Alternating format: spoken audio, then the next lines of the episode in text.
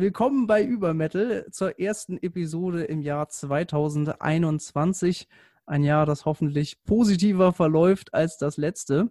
Wir gehen da auf jeden Fall mit gutem Beispiel voran und werden in unserer heutigen Episode ein bisschen tiefsinniger, als das vielleicht sonst der Fall ist. Denn das Klischee, dass Heavy Metal von stumpfen Gestalten bevölkert wird, die noch nie ein Buch in die Hand genommen haben und auch sonst eher ungebildet sind. Das wurde ja oft debunked, aber ist irgendwie immer noch da. Umso besser also, dass es Menschen gibt, die bisher unbekannte feingeistige Aspekte des Metals beleuchten, wie zum Beispiel unser heutiger Gast Dominik Feldmann. Moin Dominik, willkommen bei Übermetal. Hallo.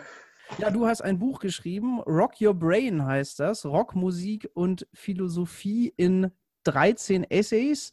Wie der Name schon sagt, sind das philosophische Themen im Metal, die du da recherchiert hast, beziehungsweise auch gefunden hast, könnte man fast sagen. Und auch etablierte Konzepte aus dem Metal-Umfeld, die du ja, wie ich finde, so ein bisschen neu gedacht und definiert hast. Ich habe mich da sehr ertappt gefühlt bei manchen Konzepten, wo ich mir gar keine Gedanken drüber gemacht habe und, und jahrelang verwendet habe, sozusagen. Ja, aber genauso interessant wie die Literatur sind ja meistens die Leute, die dahinter stehen.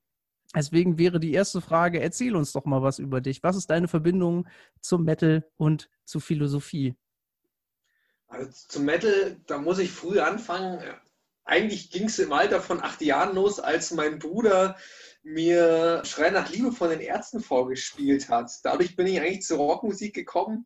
Dann stand erstmal der Punkrock ganz klar bei mir im Vordergrund. Dann, als ich dann etwas älter war, ähm, so mit, mit 14, 15, 16, kam dann der Metal äh, hinzu, habe mich da dann erstmal ganz klassisch für Power Metal interessiert und natürlich so Klassiker wie Iron Maiden. Und dann bin ich einfach irgendwann tiefer gegangen und dann bin ich jetzt auch sehr stark beim Thrash Metal hängen geblieben, bei Progressive Metal und ähnlichem. Black und Death ist dann jetzt tatsächlich eher nicht so meins. Und genau, wenn man sich halt mit der, mit der ähm, Musik beschäftigt, lernt man natürlich viel. Also es ist quasi immer so ein Hobby von mir gewesen, die Musik, also mein größtes Hobby. Der andere Part natürlich, die Philosophie, kam durchs Studium dazu. Also ich habe vorher natürlich mich auch so ein bisschen mit Philosophie beschäftigt, was man so mitbekommt. Irgendwie in der Jugend haben wir irgendwie im Freundeskreis alle mal Karl Marx oder sowas gelesen. äh, warum auch immer. Oder so ein Buch wie Sophies Welt von, die, von Jostein Garda, das ja auch, glaube ich, sehr, sehr viele Menschen kennen, was eine philosophische Einführung ist. Und im Studium ging es dann richtig äh, los. Und da bin ich dann sozusagen in eine völlig neue Welt geplumpst. Du hast gerade was angesprochen, was ich ganz interessant finde. Ist es klassisch, dass Leute mit Power Metal einsteigen? Weil ich weiß es von mir und mittlerweile wird ja irgendwie Sabaton so als diese klassische Einsteigerband gehandelt. War das schon immer so? Dass Power Metal irgendwie so der, der Gateway ist zum Metal? Ich glaube schon. Also zumindest in Europa, wo Power Metal ja recht groß ist. In den Staaten ist es ja nicht so der Fall. Und ich denke, Power Metal ist halt einfach so unglaublich melodisch und deswegen ist der Zugang recht einfach. Hm, okay noch sowas. Da, da müsste man eigentlich mal eine, eine eigene, eine eigene Podcast-Episode drüber machen. Ich werde das mal in unserem Think Tank ein wenig einwerfen. Aber du hast ja gerade dein Studium angesprochen. Kam dir da irgendwie auch die, die Idee zu dem Buch oder wie, wie ist das entstanden? Ja, im Studium kam durch einen Dozenten, der da sehr offen war, die Idee, das miteinander zu verknüpfen. Und wir haben damals, also wir haben uns dann eigentlich mit dem Dozenten, der war jetzt dann nicht so viel älter als ich, der, der war da gerade damals am Promovieren, ähm, haben, wir, haben wir dann gesagt, da muss man mal mehr draus machen. Ich habe dann meine Prüfungen in der Universität dazu gemacht, meine Zwischenprüfungen in Literaturwissenschaft und auch die Abschlussprüfung. Und dann war, stand immer im Raum, dass wir mal dieses Buch machen wollen. Mein Studium ist jetzt allerdings auch schon zehn Jahre her und wir haben es dann nie so richtig auf die Reihe bekommen. Und irgendwann habe ich gesagt, jetzt mache ich das alleine. In den zehn Jahren haben sich so viele Ideen angesammelt. Das bringe ich jetzt mal zu Papier und schau mal, was draus wird. Ja, das klingt nach einer Idee, die eine Menge Zeit hatte zum Reifen auf jeden Fall. Ich finde, man merkt es dem Buch auch an. Aber was mich mal interessieren würde, also wenn man sich mit Metalheads unterhält, kommt man schnell dahinter, dass das Ganze mehr ist, wie gesagt, als nur stumpfes Rumgethrashe. Aber die Idee, so ein Buch zu schreiben, das habe ich jetzt bis jetzt noch nicht gehört. Gab es da irgendwelche Vordenker, auf die du dich bezogen hast? Nein, nicht, nicht wirklich. Also es gibt ja die sogenannten Metal Studies. Ähm, das sind Wissenschaftler, die versuchen tatsächlich Metal und Wissenschaft miteinander zu verknüpfen. Aber die Metal Studies sind sehr, sehr kulturwissenschaftlich und soziologisch ausgerichtet, sind auch sehr, sehr empirisch, indem sie die Szene erforschen und ähnliches. Einen philosophischen Zugang direkt gab es bisher nicht und schon gar nicht einen Zugang, der nicht so wissenschaftlich ist. Ich weiß nicht, ob es dir auch aufgefallen ist. Also ich habe probiert, das Buch so zu schreiben, dass es wirklich verständlich ist. Ich wollte jetzt nicht die verschiedenen Theorien, die philosophischen Theorien bis ins, bis ins Ultimo ausreizen, verschiedene wissenschaftliche Erkenntnisse, Standards da reinbringen, sondern bin sehr, sehr nah an der Ursprungstheorie und probiere die recht einfach zu erklären, dass sie jeder versteht. Und das machen die Metal Studies eigentlich nicht. Also die sind tatsächlich darauf aus, das als universitäre Disziplin zu etablieren. Aber das ist eigentlich nicht mein Ansatz. Ich finde, Wissenschaft muss auch immer zu den Menschen kommen und die Menschen müssen es dann verstehen. Das sehe ich ähnlich, aber da kommen wir zu meiner ersten kritischen Nachfrage. Also tut man sich denn überhaupt einen Gefallen damit, ein Buch zu schreiben, was irgendwie alle ansprechen soll, egal von philosophischem Wissensstand, beziehungsweise wie schwierig ist es, eine Basis herzustellen für Leute, die nicht Philosophie begeistert sind und noch nicht so eine, ich sag mal, so ein, so ein Basic-Wissen haben? Das ist sehr schwierig. Also die Theorien einfach runterzubrechen, dass sie jeder versteht, das fand ich gar nicht mal so einfach. Ich bin aber ganz guter Dinge, dass mir das eigentlich gelungen ist, weil die bisherigen Rezensionen dazu, gerade auch aus der Metal-Welt, die haben das alle sehr, sehr positiv aufgenommen. Es gab nicht wirklich kritische Stimmen. Manche haben mal gesagt, es hätte ein bisschen wissenschaftlicher sein können. Andere haben aber wiederum gesagt, ah, ich bin total alleine. Man hätte vielleicht sogar etwas weniger wissenschaftlich sein können. Also man kann es am Ende nicht allen recht machen, aber aufgrund des bisherigen Feedbacks, glaube ich, ist mir das durchaus gelungen, ohne mich da jetzt selbst loben zu wollen. Aber daher glaube ich, dass der, dieser Mittelweg doch das Richtige war. Ja, erstmal eine kleine Bonusfrage für unsere interessierten Studienbegeisterten. Wo werden denn Metal Studies gelehrt? ähm, Weiß ich ehrlich gesagt gar nicht. Keine Ahnung, wo die Wissenschaftler an den Universitäten sind. Also das war mal so eine Reihe so um 2011, 12, 13 rum. Die haben dann die eine oder andere Konferenz gemacht und da sind zwei Sammelbände zu erschienen. Ich weiß jetzt gar nicht, wie weit die das tatsächlich in ihrer wissenschaftlichen Karriere berücksichtigen oder ob sie das als Hobby nebenbei gemacht haben, die Wissenschaftler, und dann mal diese Sammelbände veröffentlicht haben und geguckt haben, was geht. Abgesehen von diesem komischen Studiengang in Australien, den es ja seit letztem oder vorletzten Jahr gibt. Davon habe ich noch gar nicht gehört. Was, was kann man da machen? Da kann man Metal studieren, aber das geht dann eher ins Musiktheoretische hinein. Und es gibt doch jetzt auch so eine, so eine Metal-Akademie über Wacken, glaube ich, oder?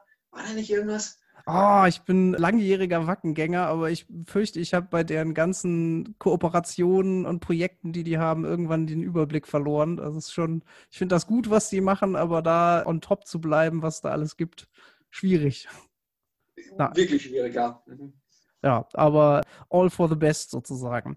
Genau, dann gehen wir mal ein bisschen ans Eingemachte und besprechen noch mal ein bisschen metamäßig sozusagen dein Buch. Du findest sozusagen in, in sehr, sehr vielen Bands, sehr, sehr vielen Bands, die unsere Hörer kennen, findest du philosophische Konzepte, philosophische Theorien.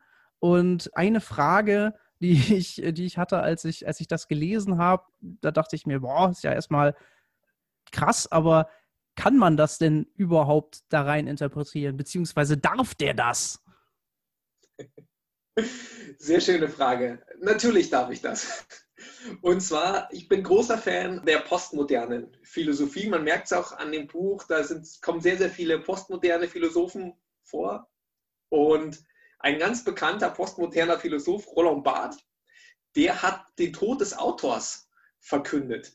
Das bedeutet letztlich, dass wenn ein Autor einen Text geschrieben hat und ein, Lyrics sind ja nichts anderes als von einem Autor geschriebene Texte, die dann nur noch vertont werden, dann verliert der Autor eigentlich die Hoheit über den Text und der Hörer kann damit machen, was er möchte. Also darf ich hineininterpretieren, was ich will ja, sowas ähnliches ist mir auch schon in der Germanistik tatsächlich untergekommen. Da kennt man das irgendwie immer so von Brecht-Texten, wo man dann sagt, der Text ist schlauer als der Autor. Ja, dann steigen wir doch mal mit den eigentlichen Themen ein. Beziehungsweise ja, vielleicht, vielleicht noch ein Wort dazu, weil es mir gerade so einfällt. Geht noch so ein bisschen zum Konzept des, des Buches. Die Frage der Interpretation ist ja natürlich immer, ähm, was mache ich mit den Texten? Und das Buch zeigt halt auf der einen Seite tatsächlich Parallelen auf, wo Gedanken ähnlich sind. Also die hat ein Philosoph geäußert und die kommen aus irgendeinem Grund auch in der Rockmusik vor, zum Beispiel Fragen zum Thema Gott oder zum Thema Identität oder ähnliches. Auf der anderen Seite gibt es aber auch Kapitel, wo man ganz klar sagen muss, das habe ich einfach mal hineininterpretiert, um zu zeigen, das ist möglich. Ob man dem als Leser jetzt zustimmt oder nicht, ist vielleicht wiederum eine andere Sache, aber es sollte zumindest zum Denken anregen. Ja, dann würde ich sagen, steigen wir mal in die Themen ein und äh, regen mal ein bisschen zum Denken an. Ja, aufgrund der Länge unseres Podcastes können wir da nicht alles abdecken, aber das wäre ja auch eher ungünstig, wenn äh, das alles drin wäre. Aber ein paar Spoiler seien mir gegönnt und da würde ich jetzt mal mit einer sehr, sehr demonstrativen Frage anfangen. Dein Buch wird mit einer Gemeinsamkeit beworben. Die Frage am Anfang ist immer, was ist die Gemeinsamkeit zwischen Aristoteles und Machine Head? Finde ich wunderbar demonstrativ. Magst du uns da mal einen kleinen Einblick geben? Gerne. Aristoteles und Machine Head. Ja, der eine ist schon, schon ein paar tausend Jahre tot letztlich. Die anderen sind noch äh, lebendig und touren, touren durch die Welt. Und Machine Head haben sich, oder die Frage, oder Rob Flynn von Machine Head, der ist jemand, der in seinen Texten sehr, sehr stark verarbeitet, was die Musik mit ihm macht und wie sie auf ihn selbst wirkt. Und er nennt das Ganze Katharsis. So heißt ja auch das letzte Machine Head Album, aber es gibt auch schon andere Songs. Ähm, wie auf der Anders Locust gab es einen Song, wie heißt der denn jetzt? Ah, fällt mir gerade nicht ein, ist aber, auch, ist aber auch wurscht, wo er das wirklich analysiert und fragt, was macht die Musik mit mir? Was bedeutet es mit, in Bezug auf Emotionen? Und er verwendet wirklich explizit diesen Begriff Katharsis. Und dann habe ich mir gedacht, der Begriff Katharsis ist ja eigentlich ein Begriff, der aus der Literaturtheorie, Philosophie von Aristoteles kommt. Und da wollte ich einfach mal schauen, wie ist denn diese Verknüpfung? Und für Aristoteles kommt dieser Begriff der Katharsis eben aus dem Theater. Und im Theater kann die Katharsis dazu führen oder bedeutet die Katharsis, dass jemand das Theaterstück anschaut und das Theaterstück weckt in der Person Emotionen, die sogenannten Elios und Phobos, wie es im Griechischen heißt. Und diese Eleos und Phobos führen dazu, dass der Mensch über das Gesehene nachdenkt, die Emotionen kommen und sich dadurch selbstständig von den Emotionen reinigt. Also es ist nichts anderes als ein psychologischer Prozess, den das Theater in Gang setzt. Ähnlich wie es vielleicht bei Brecht ist, du hast Brecht genannt, der ja dann auch mit seiner Theatertheorie so ein bisschen aufstacheln wollte, ist es bei Aristoteles ähnlich. Aristoteles geht dann noch weiter und baut in diese Theorie dann schließlich die Musik ein. Das sind so die trambischen Verse und ähnliches, die da drin vorkommen. Und Aristoteles sagt, dass diese Musik im Theater das Ganze noch verstärken kann. Und somit haben wir natürlich einen Bezug zur Musik bekommen und man kann diese Theorie auch einfach mal auf die Musik ansetzen. Und dann habe ich mal geschaut, wie verarbeiten das jetzt letztlich Machine Head. Und bei Machine Head geht es dann tatsächlich auch darum, dass die Musik, das Spielen der Musik für sie eine kathartische Wirkung hat. Also dadurch, dass sie Musik schreiben und dadurch, dass sie Musik auch aufführen, ist es für sie eine Reinigung. Also ich denke, jeder, der schon mal Texte geschrieben hat oder Musik gemacht hat, weiß, dass man immer so ein bisschen sein Inneres nach außen kehrt und dass es einem danach besser geht, wenn man so etwas gemacht hat. Maschine gehen aber noch weiter. Ich möchte das gar nicht nur auf Aristoteles beziehen. Wer Maschine in den letzten Jahren, so seit 2016 live gesehen hat, weiß, dass die keine Vorbands mehr haben, sondern lieber selbst drei Stunden spielen und nicht mehr auf Festivals auftreten. Und das hat auch etwas mit dieser kathartischen Wirkung der Musik zu tun. Denn Rob Flynn sagt, es bringt ihnen nichts, vor einem Publikum zu spielen, das die Musik nicht genauso versteht wie die Band selbst. Und nur wenn das Publikum die Musik genauso versteht, kann auch etwas erzielt werden. Also kann diese kathartische Reinigung durch das Konzerterlebnis erzielt werden. Und da ist es letztlich für die Band ganz wichtig, dass die Zuhörer die Musik eben genauso verstehen. Er hat sogar konkret gesagt, wer nicht weiß, von wem unser Intro immer stammt, der braucht gar nicht zum Konzert kommen. Das ist übrigens Diary of a Madman von Ozzy Osbourne, nur um das mal nebenbei zu erwähnen. Und ist, das liegt daran, dass Rob Flynn das so sehen kann, dass dieser Effekt tatsächlich existiert. Und da kommen wir nämlich zur sogenannten Rezeptionsästhetik. Da gibt es Hans-Joachim Gadamer, ein ganz bekannter Vertreter. Und die Rezeptionsästhetik sagt letztlich, dass wenn ich ein Kunstwerk habe, egal ob Musik, Literatur, bildende Kunst oder ähnliches, der Künstler etwas macht, aber das Werk erst durch den soziokulturellen Kontext des Hörers, Lesers oder ähnliches vervollständigt wird. Und das, was Maschine da jetzt machen, ist letztlich nichts anderes, als diesen soziokulturellen Kontext ihrer eigenen Stücke, die sie schreiben, zu vervollständigen. Und zwar in ihrem eigenen Sinne, indem sie sagen, das Publikum, das kommt, muss uns kennen und muss die Musik genauso verstehen wie wir. So, genau. Ich hoffe, das war jetzt halbwegs verständlich. Ja, auf jeden Fall. Wo äh, ich aber noch mal drauf, drauf hinaus wollte, was ich ganz interessant fand, äh, war ja, dass man sozusagen um diesen kathartischen Effekt zu erzielen, die richtigen, wie du schon gesagt hast, die richtigen Rahmenbedingungen schaffen muss. Es muss eine Menge von sozusagen Auserwählten sein, die sich eingängig mit der Band beschäftigt haben. Und es darf keine Ablenkung da sein. Es darf keine Vorbands er spricht auch davon, dass bei ihrer, beim letzten Mal, wo sie eben eine wirkliche Tour gemacht haben, 2012, das ganze Publikum im Regen stand und irgendwie trotzdem durchgehalten hat, aber ja, die Stimmung nicht aufkommen wollte. Da habe ich mich so ein bisschen wiedererkannt, weil ich da in der 2012er Ausgabe von Wacken vor der Bühne stand, total durchnässt und um fair zu sein, es kam wirklich keine Katharsis auf würdest du sagen, dass es sozusagen auf einem Festival daher, was ja von, von Ablenkungen lebt, wo es viele andere Bands gibt, wo es eigentlich an jeder Ecke was Neues gibt, dass es da, dass es da ausgeschlossen ist, dass man durch eine Band vielleicht sowas wie Katharsis erlebt? Ich würde es nicht ausschließen. Ich glaube, es kommt ganz stark auf die Form der Band an, es kommt auf das Wetter an und wahrscheinlich auch wo man gerade steht. Wenn man ganz viele Leute um sich herum hat, die die Band mit abfeiern und die genauso viel mit der Band anfangen können, dann funktioniert das. Es gibt aber auch Fälle, wo das gar nicht geht. Also ich habe mal Radiohead auf dem Festival gesehen. Radiohead sind natürlich sehr, sehr speziell. Und da standen einfach Menschen um mich herum, die die ganze Zeit gequatscht und gelabert haben. Da kann keine Stimmung aufkommen. Das funktioniert nicht. Ich persönlich muss sagen, ich finde tatsächlich Solo-Auftritte von Bands meistens besser als Festivalauftritte. Rein ja, persönliche Erfahrung bisher. Da bin ich bei dir. Also, aber man geht ja auch nicht auf ein Festival, meistens nicht, weil der Sound so gut ist. Ne? Das lebt ja noch von, von so anderen Sachen. Aber ich finde es ganz interessant, dass äh, du gerade gesagt hast, dass du so im Black-Bereich nicht zu Hause bist, weil ich denke mir, wenn ich so, ich sag mal, die skandinavischen Black Metal-Projekte, wenn ich mir da Interviews angucke, dann sagen die Künstler da teilweise auch ähnliches, dass sie halt in den Leuten was hervorrufen wollen und so.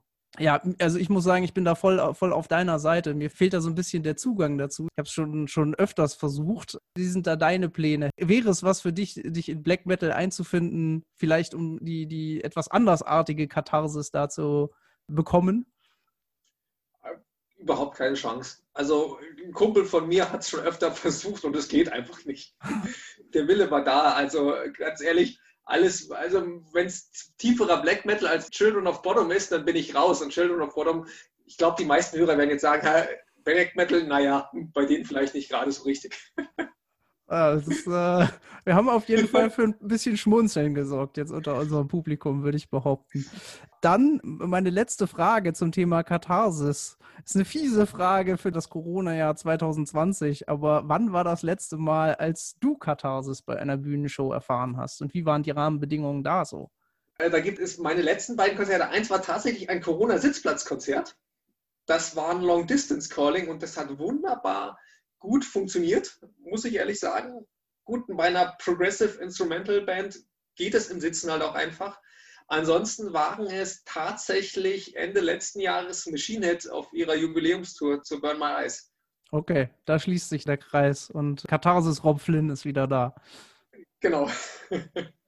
Ja, auf jeden Fall interessant. Also ich hatte, ähm, ich sage ganz oft interessant, ist schrecklich, aber irgendwie ein anderes Wort fällt einem da erstmal nicht ein. Also ich habe auch schon, schon diese, ja, ich sag mal, diese Zugänglichkeit zu einer Band so auf Konzerten erfahren, aber ich hätte sie beim besten Willen nicht damit in Verbindung gebracht. Ja, genau, aber da sind wir wieder beim eigentlichen Thema deines Buches. Aber ich möchte jetzt mal mit einem weiteren Thema ähm, beziehungsweise einem weiteren Essay weitermachen, den du geschrieben hast.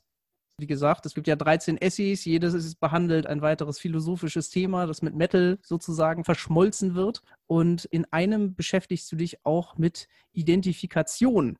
Denn auch bei der Suche nach Identität kann Metal helfen. Wie funktioniert das denn? Metal kann natürlich dabei helfen, indem es Orientierung gibt. Also wer, wer dann mit 14 auf sein erstes Metal-Konzert geht, egal ob es 20 Leute im Jugendzentrum sind oder, oder 20.000 bei Metallica, der merkt ja sofort, oh, hier ist was ganz Besonderes. Die Menschen laufen alle schwarz gekleidet rum mit irgendwelchen Bandshirts und man fühlt sich da dann plötzlich zu Hause. Und das kann natürlich Identität stiften oder dabei helfen. Auf der anderen Seite kann natürlich die Musik aber auch helfen, ja, Lebensereignisse zu verarbeiten. Man hat es ja auch ganz oft in Songtexten, dass die Künstler über eigene kritische Ereignisse schreiben, um sich von diesen Ereignissen zu entfernen, damit, sie, damit die Ereignisse sie nicht mehr so beschäftigen. Und da gibt es eine literaturtheoretische Theorie, Literaturtheorie, Philosophie, das kann man relativ synonym teilweise benutzen. Da geht es darum, dass Menschen auf der Suche nach ihrer eigenen Identität häufig schlechte Erlebnisse haben. Ich sage jetzt mal Papa Roach, Last Resort, da geht es um jemanden, der seine eigene Mutter verloren hat. Und der hat es noch nicht geschafft, dieses Ereignis des Todes der Mutter zu verarbeiten. Man braucht aber, um eine stringente Lebensgeschichte zu bekommen, bei der man mit sich selbst im Reinen ist, einen Verarbeitungsprozess, der dieses Ereignis zu einem sogenannten Vorkommnis macht. Das ist eine Überlegung von Paul Ricoeur. Und wenn es ein Vorkommnis ist, reiht es sich einfach gut in die eigene Lebensgeschichte rein. Ich habe es verarbeitet und ich kann darauf auch wohlwollend jetzt zurückblicken. Das ist gut, dass es so war, betrifft mich nicht mehr, aber es gehört zu meinem Leben. Und diese Stringenz braucht man, um seine eigene Identität gut finden zu können. Hilft es da vielleicht, dass wenn zum Beispiel Papa Roach, Last Resort, ich bin kein Fan der Band, aber weiß, dass es einer ihrer meistgespielten Songs ist, würde es laut der Theorie helfen, wenn man immer wieder bei jedem Konzert quasi mit sowas konfrontiert wird, das anzunehmen? Ja, also die Theorie geht in dem Moment erstmal nur davon aus, dass das, dass das so im Leben passiert, dass man es selbst verarbeiten muss. Und dann ist die Frage, was ist dieser Verarbeitungsprozess, der das Ereignis zum Vorkommnis tatsächlich macht? Und in Bezug auf Metal würde ich sagen, ist es dieses Verstanden fühlen. Ich lese den Songtext und weiß, oh Gott, der hatte ein Riesenproblem und der muss das verarbeiten, ich habe ja das Problem und ich muss das auch irgendwie verarbeiten und gehe dann vielleicht auf Konzerte, weil ich den Song und die Band gut finde, fühle mich dann da aufgehoben, finde ein neues Zuhause, fühle mich wohl und weiß plötzlich, dass ich nicht mehr alleine bin und dann fällt mir das vielleicht einfacher. Es ist ja ganz häufig so, dass Reden einfach hilft, das kennt ja, kennt ja eigentlich jeder, wenn man ein Problem hat, und dass man sich einfach nicht mehr, nicht mehr so alleine fühlt. Also da muss man jetzt wirklich unterscheiden zwischen der Theorie, die man so in die Songtexte hineininterpretieren kann, was passiert da gerade und wie setze ich das dann tatsächlich im realen Leben um. Aber du sprichst auch die Konstruktion von Identität an, sozusagen, dass man sich eine, ja, ein alter Ego sozusagen erschafft, ein musikalisches alter Ego, um damit sozusagen die eigenen vielleicht die eigenen, eigenen Schwächen abzubauen. Am Beispiel von Marilyn Manson. Wie funktioniert denn das theoretisch? Ja, ein alter Ego aufzubauen ist tatsächlich ja nichts, nichts Seltenes. Das machen ja relativ viele Bands. Ich glaube, die bekanntesten sind wirklich, wie du jetzt gesagt hast, Marilyn Manson oder auch David Bowie mit Ziggy Stardust, aber auch sowas wie Ghost oder aktuell ist ja auch im Prinzip ein alter Ego, was, was, was da gerade passiert. Äh, es geht letztlich darum, tatsächlich diese, diese negativen Ereignisse, die man im Leben hatte, zum Beispiel, wenn man als Kind immer gemobbt worden ist und deswegen mit seiner eigenen Persönlichkeit nicht zurechtkommt oder merkt, dass ich mich in meiner eigenen Persönlichkeit nicht frei entfalten kann, erschaffe ich mir eine neue Persönlichkeit, wo ich eine stringente Lebensgeschichte habe, wo ich diese negativen Ereignisse gar nicht habe, sondern wo ich nur positiv besetzte Vorkommnisse habe, wo ich, wo ich alles so transformieren kann, dass es für mich passt, dass ich mit mir selbst tatsächlich im Reinen bin. Das können kurze Phasen sein, wie, wie bei David Bowie, der Ziggy Stardust gemacht hat, auch um sich musikalisch besser austoben zu können. Das kann aber auch Marilyn Manson sein, der als Brian Warner mehr oder weniger nur noch auf seinem Ausweis existiert und gar nicht mehr als reale Person. Also das sind einfach diese Erfahrungen, die man gemacht hat, die man dann umwandelt. Und das ist halt eben ganz krass. Der normale Mensch wandelt das um, hat eine stringente Lebensgeschichte dadurch. Und äh, in extremer Form ist es einfach, ich mache mir einfach eine ganz, ganz äh, neue Persönlichkeit, um eben eine stringente Lebensgeschichte komplett zu konstruieren. Also die ist ja dann teilweise wirklich frei erfunden mit Gründungsmythos und ähnlichem. Was man ja zu Marilyn Manson sagen kann, ursprünglich hattest, wusste ich auch nicht, äh, hattest du beschrieben, dass er es gemacht hat, weil er sehr, sehr schüchtern war und so, dass Brian Hugh Warner war sehr, sehr schüchtern und durch dieses alter Ego Marilyn Manson konnte er selbstbewusst werden. Jetzt werden Zyniker sagen, das hat bei Marilyn Manson ein bisschen zu gut funktioniert, aber was du auch beschreibst, ist tatsächlich die Identität als Metalhead. Und deine Beobachtung war da, dass es diese, diese Konstruktion gibt, dass wir alle sagen, ja, wir sind Metalheads und Metalheads stehen zusammen nach außen, nach innen die Szene aber zersplittert ist wie nur was und auch ganz, ganz eigene Identifikationsmerkmale hat. Ich zum Beispiel habe ganz klassisch eine Metal-Kutte, aber würde damit auf einem, ich sage jetzt mal, Metalcore-Konzert wahrscheinlich einer der wenigen sein, der sowas hat. Wie, wie passt das denn zusammen? Also gibt es da einen Divide bei den Metalheads, die dann einfach sagen, äh, einfach nur nach Abgrenzung funktionieren oder? Bei Metal ist natürlich einfach ein riesiges Gebiet und man hat ja so viele äh, Subgenres. Das ist ja, ist ja unglaublich. Das gibt es ja in keiner anderen Musikrichtung, dass man, dass man wirklich so viele Genres hat von, von Black Metal, Death Metal, Thrash Metal, Power Metal, Symphonic Metal, Metalcore und ähm, was gerade im Extreme Metal, da gibt es ja, gibt's ja alle möglichen Sachen, wenn wir dann noch weiter in, in diese, diese Grindcore-Richtung und so gehen. Das hat sich einfach ausdifferenziert aufgrund, glaube ich, der verschiedenen ähm, musikalischen Ansätze. Hinterm Black Metal steht natürlich eine ganz andere Idee als hinterm Death Metal, der wiederum eine andere Idee hat als, sagen wir mal, die New Wave of British Heavy Metal, die es, die es dann gab. Und dadurch hat sich das einfach ausdifferenziert. Und weil nicht jede Musik jedem gefällt, war halt nicht jeder in den entsprechenden Szenen drin und so haben sich die Szenen halt ihre eigenen Merkmale ausbilden können. Und je nachdem, in welche Szene man dann kommt, das adaptiert man dann halt auch einfach für seine eigene Identität. Der Black Metaller läuft vielleicht viel lieber mit Corpse Paint rum als der klassische Heavy Metal Fan oder der Power Metaller. Ja, das ist einfach, einfach weil die Metal-Szene so vielfältig ist. Da würde ich gar nicht zu viel hineininterpretieren. Problematisch wird es ja eher, wenn es darum geht, bist du Metal oder bist du kein Metal? Ich könnte mir jetzt vorstellen, dass, dass es Black Metaller gibt oder True Metaller, die jetzt hier zuhören und sagen, äh, der mag Mayhem nicht. Das ist für mich jetzt kein Metal-Typ. Warum darf der überhaupt so ein Buch schreiben? Das ist eine, ist, ist eine ganz, ganz schwierige Frage. Es beruht nämlich immer dann diese Identitätsstiftung auf einem gemeinsamen Kanon. Und wo liegt dieser Kanon? Wo beginnt der Kanon? Beginnt er bei den Klassikern wie Metallica, Iron Maiden, Judas Priest und Black Sabbath? Oder gibt es dann in den Szenen nochmal einen Kanon? Und diesen muss ich eigentlich können, damit ich zur Szene zugehöre, damit ich in Diskussionen mitkomme und ähnliches. Ja, das ist eine Frage, die wir im Podcast auch schon öfters besprochen haben. By the way, keine Panik wegen Mayhem. Wir haben schon, wir haben, wir haben die Mayhem-Gemeinde schon verbrannt in unseren vergangenen Folgen. Also. Da bin ich ja beruhigt. da ist jetzt keiner mehr von da. Ja, aber es ist schon, dass das letzten Endes ja alles Identität durch Abgrenzung ist, mehr oder weniger. Also wir sind Metalheads, die anderen sind keine. Wir sind Thrash-Metaller, die anderen sind auch keine. Und was Metal ist, wer Metal ist, wo es anfängt, wo es aufhört, irgendwo in jeder Szene selbst ausdifferenziert wird. Ganz genau. Interessant wird es dann aber wiederum der Punkt. Wir haben eine ausdifferenzierte Metal-Szene. Aber jetzt behaupte ich mal ganz dreist, es käme aus irgendeinem Grund zu einer Schlägerei zwischen zwei Power-Metal-Typen und zwei Hip-Hopern. Kommen zwei Black-Metaller vorbei, ich glaube, die würden sich sofort auf die Seite der Power-Metaller schlagen, weil dann ist es ja doch wieder alles eine Metal-Gemeinde. Ne? Aber nur bis die Hip-Hopper weg sind und dann geht es zwischen denen los, wahrscheinlich. das kann natürlich sein, ja.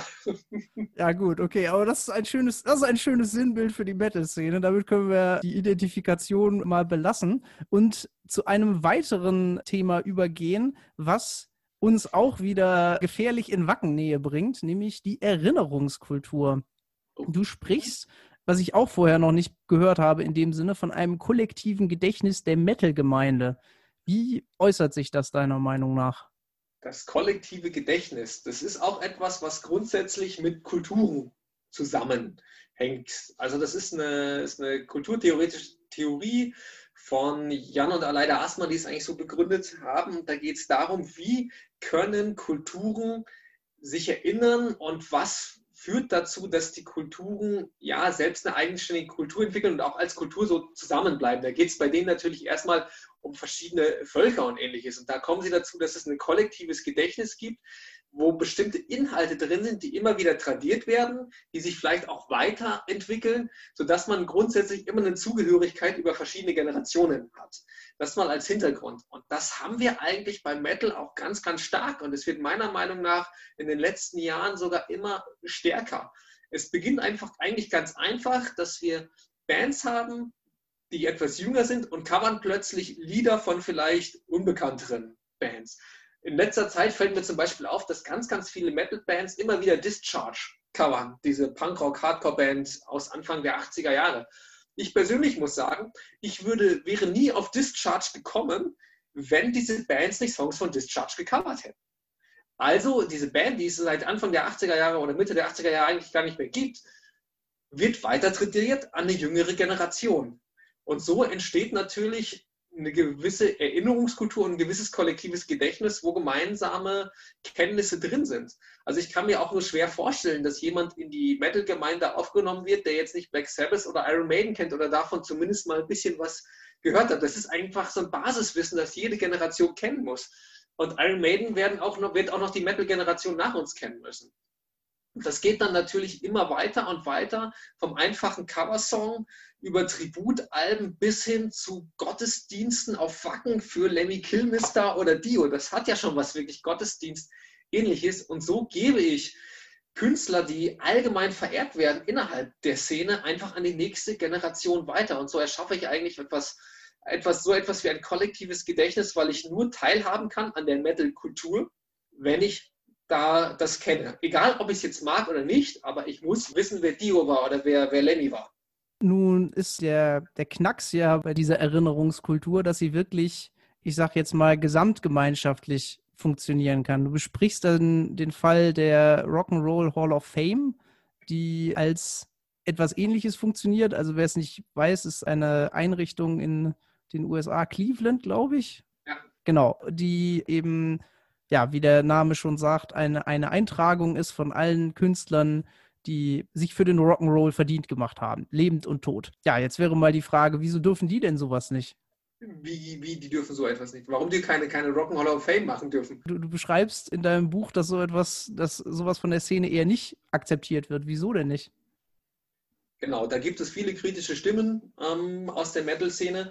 Und zwar liegt es ganz einfach daran, dass es eine amerikanische Hall of Fame ist, die einfach mal so gegründet worden ist. Ich weiß gar nicht mehr, auf wessen Initiative das tatsächlich zurückging. Und die entscheiden dann einfach, teilweise auch per Online-Abstimmung, aber da gibt es auch ein Gremium, das entscheidet, wer Mitglied werden darf. Und es stellt sich natürlich die Frage, wenn ich das Rock'n'Roll Hall of Fame nenne, warum sind Michael Jackson und Prince da drin, aber Iron Maiden werden noch nicht mit aufgenommen. Das ist für mich sehr, sehr schwer nachzuvollziehen. Also, dass das Iron Maiden oder Judas Priest da noch nicht reingeschafft haben, aber Prince und, und Michael Jackson. Klar, Rock'n'Roll ist natürlich sehr weit gefasst. Das kann von mir aus von Elvis Presley und Chubby Checker angehen bis ganz, ganz viel später. Aber ja, Prince, Michael Jackson, das sind eben so diese, diese Kritikpunkte, die es daran gibt.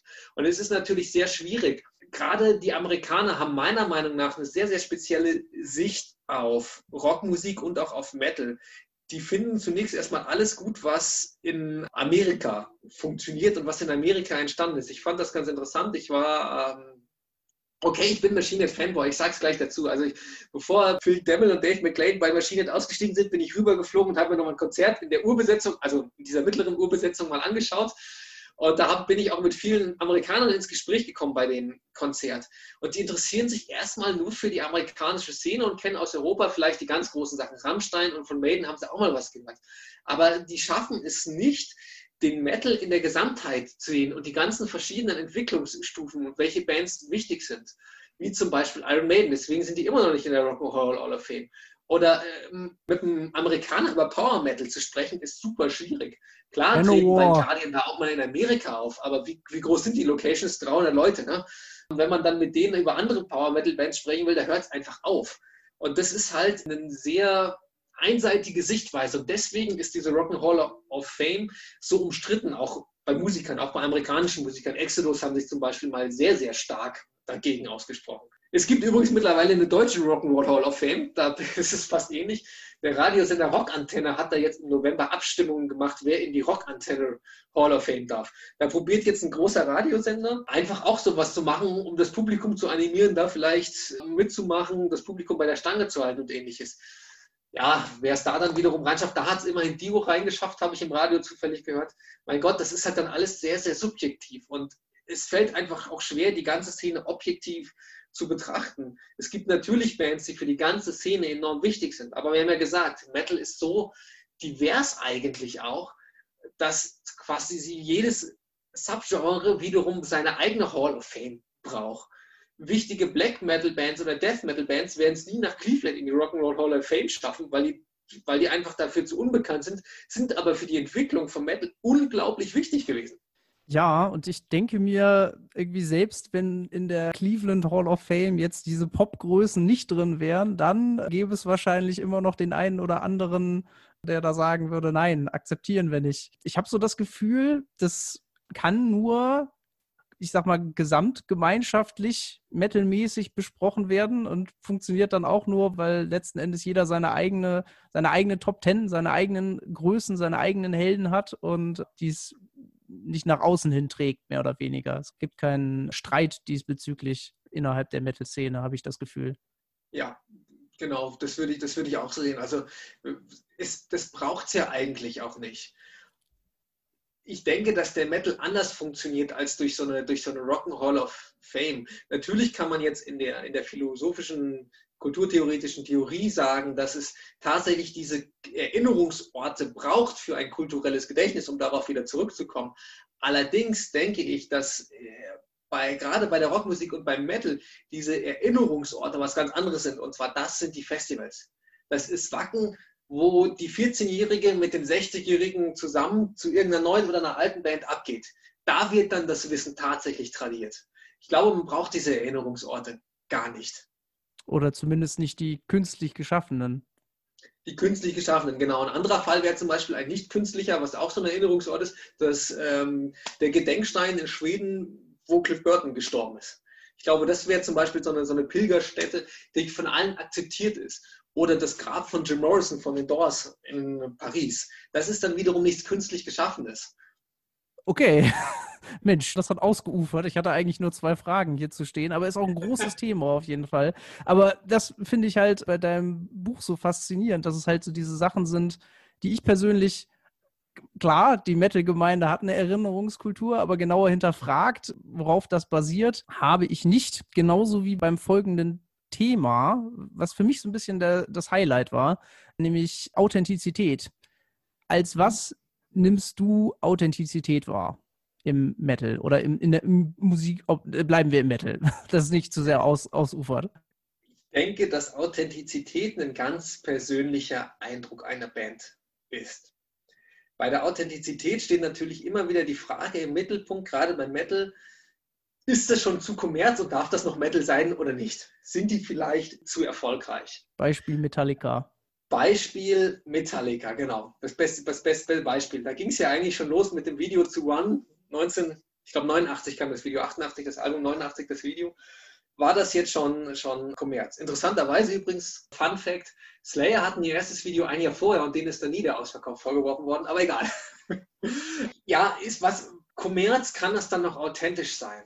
Und da stellt sich natürlich dann immer die Frage, wann ist jemand Kommerz? Und das kann man doch nur für sich selbst beantworten wenn ich eine Band habe, die ich mag, wo ich glaube, dass die Musik mir immer noch gefällt und ich das Gefühl habe, dass die Band authentisch ist und das gerne macht, was sie tut. Das ist ja ein persönlicher Eindruck. Selbst wenn sich die Musik verändert, wie bei Metallica oder auch vielen anderen Bands, die dann poppiger werden. Volbeat wäre ja aktuell auch so ein Beispiel, die, die unfassbar poppig geworden sind, aber unglaublich viel Erfolg haben. Ist natürlich die Frage, warum machen sie das tatsächlich, um sich an den Mainstream anzubiedern? nur aus dem Grund, obwohl sie es gar nicht machen wollen, dann wäre es nicht mehr authentisch. Machen sie es aber einfach, weil sie sich persönlich weiterentwickelt haben, musikalisch weiterentwickelt haben, dann ist es natürlich noch eine Form von Authentizität. Und das ist natürlich eine ganz, ganz schwierige Frage, die man so gar nicht, gar nicht beantworten kann. Wenn KISS Sammelfiguren rausbringen, dann geht mir das bei der Kommerzialisierung eigentlich schon viel zu weit. Allerdings muss ich sagen, letztlich muss ich es ja nicht kaufen und ist dann auch wiederum scheißegal. Ein Thema, was du dabei auch anschneidest, ist das Thema der Freiheit, letzten Endes der mhm. Freiheit der Bands zu tun und zu lassen, was, was sie möchten, also nicht von den Labels irgendwie beeinflusst zu werden. Meine Frage wäre, ist das nicht irgendwo eine Utopie? Weil Musik ist ja ein, ein echt hartes Geschäft, wo du letzten Endes ja dir jeden Tag aufs Neue deine eigene Brand mehr oder weniger verdienen musst. Und wenn Labels dann eben sagen, hey, wir haben einen super Weg gefunden, wie wir das verbessern können für euch, kann man einer Band dann einen Vorwurf machen, wenn sie darauf eingeht? Ich würde sagen, das kann man nicht. Man kann der Band keinen Vorwurf machen. Andere würden vielleicht sagen, ich mag nur Underground-Sachen und wenn die dann zu erfolgreich sind, ist das aus Prinzip nichts für mich, weil sie mit diesem Schritt die bewusst in Kauf nehmen, erfolgreicher zu werden, weil selbst wenn sich die Musik nur minimal verändert, aber die Werbemaschinerie läuft weiter. Man hat natürlich aber im Metal auch immer diese Sache, dass man ja eigene Metal-Labels hat. Sowas wie Nuclear Blast oder Napalm oder was auch immer es da alles gibt oder Roadrunner, wo wir zumindest glauben, dass die Bands eine größere künstlerische Freiheit haben. Auch überzeugt davon, dass sie das haben, weil sonst könnte es zum Beispiel nie Black Metal Bands geben, die extrem sind, andere Extreme Metal Bands oder Progressive Bands, die Stücke über 15 Minuten schreiben oder sowas, weil das ja alles nicht radiotauglich ist am Ende und man nur sehr, sehr schwer Geld damit machen kann. Auf der anderen Seite muss man aber auch sehen, jedes verdammte Label, jede verdammte Plattenfirma, sei sie noch so, so sehr in der Szene, muss am Ende des Tages die Mitarbeiter finanzieren und sei es nur ein Mitarbeiter, der es hauptberuflich macht. Also muss natürlich finanziell auch was rausspringen. Und bei allen Freiheiten, die gewährt werden durch diese Labels, kann es natürlich auch sein, dass eine Band die Freiheiten bekommt, aber es ist am Ende nicht erfolgreich und dann muss man sich trotzdem trennen. Also ein Minusgeschäft ist dann doch nie drin zumindest nicht auf lange Sicht. Ein, zwei Flop-Alben habe ich zumindest die Hoffnung verkraftet, ein Metal-Label schon besser als jetzt eins der Major-Labels. Aber auf Dauer wird das ja auch nichts. Also das ist ein ganz, eine ganz schwierige Abwägung zwischen Freiheit und kommerziellen Interessen. Ein Themenpunkt, der da quasi mit reinspielt, ist ja sozusagen der Vorwurf des Ausverkaufs. Das habe ich als 16-Jähriger sehr, sehr inflationär benutzt. Hatte auch sehr, sehr viele zerknirschte Linkin Park-Fans in meiner Peer Group sozusagen, die immer, wenn die Band im Radio gelaufen ist und eins ihrer radiotauglicheren Stücke gespielt hat, was in den ersten Alben ja noch nicht der Fall war, die dann sofort dieses Radio ausgemacht haben oder den Sender gewechselt haben jetzt muss ich mal fragen, mit diesem ja doch schon sehr differenzierten Authentizitätsbegriff. Gibt es sowas wie Ausverkauf eigentlich überhaupt? Ganz schwierige Frage. Man müsste dafür tatsächlich mal wissen, ob ein Künstler seine Musik bewusst verändert. Und das wird ein Künstler normalerweise nie zugeben. Und das macht es, finde ich, jetzt problematisch. Metallica werden nie sagen, wir haben eine Load geschrieben, um mehr Erfolg zu haben. Die werden eher sagen, wir hatten das Gefühl, Metal war dann nicht mehr so angesagt. Wir haben uns selbst mit anderer Musik beschäftigt, hatten diese Einflüsse und haben deswegen mehr so ein Hardrock-Blues-Album gemacht. Wenn wir dann doch noch bei Metallica bleiben, schönes Beispiel natürlich auch der Produzentenwechsel zum Black Album, wo ja die erste ganz große Metallica-Veränderung, sage ich mal, stattfand. Daher stellt sich die Frage, was passiert plötzlich, wenn von außen neue Ideen durch den Produzenten zum Beispiel kommen, der sagt, ihr könntet aber auch so klingen. Und dann sagt die Band, aber bin ich ja gar nicht auf die Idee gekommen. Finde ich geil, jetzt mal so zu klingen. Ist es schon Beeinflussung oder ist es noch keine Beeinflussung? Also gerade bei den Produzenten, die eine riesige Macht eigentlich haben bei der Aufnahme, da wird es ganz, ganz schwierig, ob die Band ihre eigene Authentizität verliert, weil sie sich von außen Input holt. Also eine überlegte Antwort auf, gibt es sowas wie Ausverkauf wäre, es kommt drauf an. Es kommt darauf an und letztlich muss es jeder für sich selbst entscheiden. Das Linkin Park Beispiel, da möchte ich ganz kurz, das kann man ganz gut, ganz gut nehmen. Linkin Park laufen im Radio und werden deswegen sehr, sehr äh, verschmäht. Ich bin jetzt auch nicht der größte Freund von denen. Andererseits muss man sagen, wenn man sich intensiv mit einer Band beschäftigt, dann gibt es vielleicht gerade bei den größeren Bands halt diese scheiß Radiosingle, die du als Fan absolut hast. Aber 90 Prozent des Albums sind eigentlich wirklich ziemlich, ziemlich gut. Und ich befasse mich mit der Band, ich kenne die anderen Songs, ich lese mir deren Interviews durch und stelle fest, das sind immer noch die Typen wie vor 10 Jahren oder vor 15 Jahren am Anfang und deswegen kann ich sie immer noch hören. Oftmals wird es ja auch, es führt jetzt von der Musik weg, aber ich habe das Gefühl, man, so wird manchmal auch argumentiert. Um beim Beispiel Metallica zu bleiben, das war ja eine Anekdote, die Lemmy seinerzeit ganz gerne erzählt hat, dass er sich von sehr, sehr vielen Leuten anhören musste, dass Metallica jetzt scheiße seien, weil sie sich die Haare abgeschnitten hätten, zusätzlich zu, ich glaube, dem Black Album, was sie rausgebracht haben. Ja, es ist auf jeden Fall ein, ich sag mal, ein weitreichendes Thema, aber nicht die einzige Facette von Authentizität, die mir da untergekommen ist in deinem Buch. Du hast unter anderem beschrieben, authentisch ist mehr oder weniger, was subversiv ist, was nach oben schießt. Du bringst ein Beispiel von, von Korn, die von ihrem Label, wenn ich es richtig mich erinnere, ich weiß nicht, ob unter Druck gesetzt wurden, das falsche Wort ist, aber letzten Endes dazu angehalten wurden, ein Stück zu produzieren, was drei Minuten 30 ist, weil das perfekte Radiolänge ist, die dann eben äh, ein Stück geschrieben haben, wo sie genau das anprangern, dass man sich eben so an die Radiosender anbiedern muss und letzten Endes dieses Stück drei Minuten 20 lang war, um das Ganze nochmal so ein bisschen zu pointieren und deren Fans dann gesagt haben, ja, Korn, richtig true Band. So funktioniert Authentizität also auch wieder durch dieses Abgrenzungsding, was man ja eigentlich auch bei der Identifikation hat, würde ich sagen.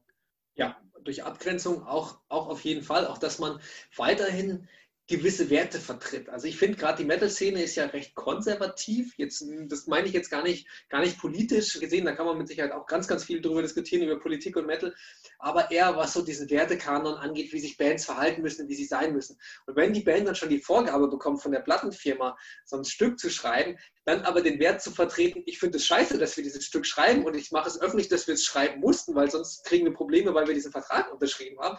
Das hat dann natürlich tatsächlich wieder eine Form von Echtheit und Authentizität und ist dadurch natürlich wunderbar und klar, dass das dann die Fans mögen. Was anderes, was eigentlich Fans überhaupt nicht mögen sollten, ist, wenn es mal gegen die Fans geht. Das, das gibt es ja auch. Also, dass Bands sich, sich gegen Fans richten oder gegen, gegen Faninteressen. Ich bin öfters mal mit sowas konfrontiert worden. Was mir aber allerdings neu war, war der Fall der Band Ignite, die ich vorher auch nicht kannte, die ein Stück namens Who Sold Out geschrieben haben. Was ist denn die Geschichte dahinter? Die Geschichte dahinter ist, dass das Stück jemanden in der Hardcore-Szene, also Ignite sind so eine Melodic Hardcore Punkrock Band, die aus der Hardcore-Szene stammen, dass es in dem Stück darum geht, dass jemand in der Szene aktiv ist und letztlich durch, ja, durch eine Frau auch diese Szene verlässt und sich verändert und die Werte nicht, nicht mehr äh, vertritt. Und dass es in der Hardcore-Szene doch sehr, sehr viele Veränderungen gab. Also das sind zwei unterschiedliche Strophen. Einmal Szene allgemein, einmal diese Geschichte von, von dieser Person, die jetzt dann doch eher die monetären Interessen in den Vordergrund stellen. Und dann fragen sie halt so ein bisschen suffisant, who sold out now? Wer hat sich denn jetzt tatsächlich verkauft? Wer hat seine Interessen angepasst. Wer hat es vielleicht auch im Sinne Adornos gemacht, um die Theorie dahinter mal kurz zu erwähnen? Diese Kulturindustrie, die Adorno sieht, dass die Industrie eigentlich vorgibt, was den Leuten gefällt und sich die Leute deswegen nur noch das wünschen, was die Industrie vorgibt. Das ist ja das Klassische, wenn ich mich verkauft habe, mache ich ja das, was viel Erfolg hat, also mache ich das, was, was, die, was die großen Firmen wollen, wo die Firmen sagen, das gefällt den Leuten. Und das ist letztlich eine, eine Kritik daran bei Ignite, dass jemand tatsächlich diese Szene verlassen hat für monetäre Interessen. Das muss wohl damals in der Hardcore-Szene, gerade in der amerikanischen, öfter mal der Fall gewesen sein, dass sie dazu gekommen sind, dieses Stück zu schreiben. Ich denke, in der Metal-Szene könnte man auch so Fälle finden oder zumindest hineininterpretieren. Was ich ganz interessant fand, dass diesbezüglich es ja auch sozusagen aus der Popkultur Fälle gibt, wo, wo, mir das zumindest weniger begegnet ist. Also Taylor Swift wird, glaube ich, von keinem ihrer Fans angeschrien, hey, du machst nicht mehr so tolle Musik wie früher und Ausverkauf begangen oder vielleicht schon, dann müsste man sich jetzt mehr mit, mit ihr beschäftigen. Aber wer das ja auch in einem Song gemacht hat, was jetzt nicht unbedingt Metal ist, aber im weitesten Sinne Punkrock, sind ja Kraftklub, die einen äh, Song gemacht haben, wo sie eben diese, diese typischen Musikerklischees aufarbeiten und ja, sozusagen das Ganze umdrehen und das auf ihre Fans ummünzen, die jetzt eben keinen Bock mehr haben, in einer 30-Mann-Halle zu stehen und zu jubeln und ganz früh beim Festival aufzustehen, um die Band zu supporten. Ich habe so das Gefühl, dieses ganze Authentizität, es bringt uns auch so ein bisschen in die Identifikationsrichtung. Es funktioniert immer in Abgrenzung zu irgendwas. Man braucht irgendwas, gegen, gegen das man sich wenden kann. Würdest du das immer. so sehen? Ja, immer, immer, immer. Das ist ja, das ist ja auch der Kern des Metals. Der Kern des Metals ist ja, ich möchte nicht so sein wie der Mainstream. Und das ist dieses vielleicht das konservativste Element, das sich nicht verändern darf im Metal. Und um nochmal zu dem Ignite-Song zurückzukommen, letztlich sind Ignite in dem Punkt plötzlich konservativ, weil sie sagen, diese Person, über die wir singen und die Bands, über die wir singen, die dürfen sich nicht verändern und dürfen nicht äh, zu erfolgreich werden, weil sie dann nicht mehr die Gedanken der Szene verkraften. Sie kommen, sie werden größer und werden dadurch Mainstreamiger. Wenn man von mehr Leuten gehört wird, wird natürlich die Hörerschaft deutlich heterogener und das ist dann nicht gewollt. Und es schmerzt jedem Metaller, Rockmusikfan, Punker, wie auch immer, wenn seine Band, äh, die ich vor 300 Leuten gesehen habe, fünf Jahre oder zehn Jahre später plötzlich Co-Headliner oder Headliner bei Rock am Ring ist. Das schmerzt jeden. Und früher war meistens immer alles besser. Das ist, das ist, so, das ist so ein Kernelement, das einfach vorhanden ist, das, glaube ich, jeder kennt. Viele finden es doof und jeder wendet es dann trotzdem an. Bin ja. ich mir ganz sicher. ich finde das auch doof und ich wende es trotzdem an. Ist einfach so, da kommt, da kommt man da nicht raus. Man hat dann nämlich, das, man hat dann nämlich mit der Band, wie es zu dem Zeitpunkt war, ein paar Erinnerungen und verkraftet es nur ganz, ganz schwer, dass sich die Band verändert und diese, diese Erinnerungen nicht mehr mit der Realität übereinstimmen. Ja, sehr schön. Das klingt doch nach einem guten Schlusswort für unsere heutige Podcast-Folge. Wenn euch das Ganze, was wir hier besprochen haben, interessiert hat und wenn ihr da mehr wollt, dann könnt ihr euch das schöne Buch Rock Your Brain, Rockmusik und Philosophie in 13 Essays besorgen. Erschienen ist das Ganze im Phantom Verlag. Und das letzte Wort gebührt unserem Gast Dominik. Leute, macht euch einfach mal Gedanken über die Musik, schaut, dass da viel mehr hinsteckt, hintersteckt, egal was euch gefällt oder was, was, was euch nicht gefällt. Einfach mal Gedanken machen, auch um zu zeigen, dass Metal mehr ist als nur Kraft. Da gibt es immer noch viel zu viele Menschen von. Und ansonsten hoffe ich einfach, dass wir 2021 wieder irgendwann auf Konzerte gehen dürfen, weil das ist doch der Kern aller Musik. Live dabei zu sein, Spaß zu haben, die Katharsis zu erleben, den dionysischen Rausch zu erleben und abzuspacken. Und das wäre doch einfach das Beste. In dem Sinne einen schönen Start ins neue Jahr.